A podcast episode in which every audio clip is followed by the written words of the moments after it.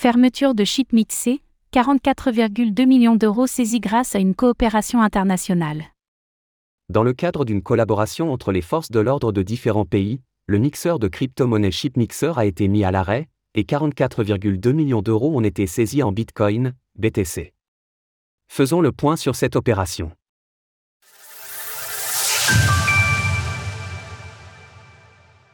Chipmixé a été fermé dans le cadre d'une coopération internationale. Chipmixé, un mixeur de crypto-monnaies, a été fermé par les autorités allemandes et américaines au cours d'une opération soutenue par Europol. L'enquête qui a donné lieu à cet événement a également été permise grâce à une coopération avec les forces de l'ordre suisse, belges et polonaises. Ainsi, la page d'accueil du site web du mixeur a été remplacée par une bannière informant de la situation. Page d'accueil du site web du chip mixé. Cette opération, ayant eu lieu le 15 mars, a conduit à la saisie de 4 serveurs, 7 teraoctets de données, ainsi que 1909,4 BTC environ, soit 44,2 millions d'euros au moment des faits.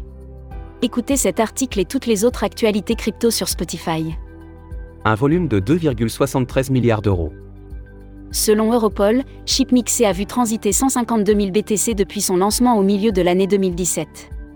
Ce volume de transactions est ainsi estimé à 2,73 milliards d'euros, ce qui donnerait un prix moyen du BTC à 17 960 euros, si tant est que cette estimation se base sur une moyenne selon l'activité du mixeur, plutôt qu'un prix du Bitcoin à un moment précis. Si l'utilisation d'un mixeur de crypto-monnaie peut être parfaitement légitime, pour diverses raisons liées à la vie privée, Chipmixé est toutefois mis en cause pour les activités illicites qu'il a pu faciliter, comme le blanchiment d'argent par exemple. Europol souligne notamment le cas des ransomware, ainsi que le hack de FTX ayant eu lieu après la faillite de l'entreprise. Des acteurs de ransomware tels que Zeppelin, Suncrypt, Mamba, Dharma ou Lockbit ont également utilisé ce service pour blanchir les paiements de rançon qu'ils ont reçus.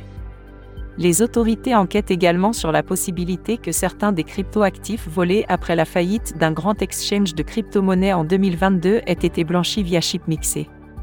De son côté, la société d'analyse blockchain TRM Lab a confirmé l'utilisation de ce mixeur par des entités criminelles utilisant des rançongiciels, et s'est également penché sur le cas des places de marché du Darknet.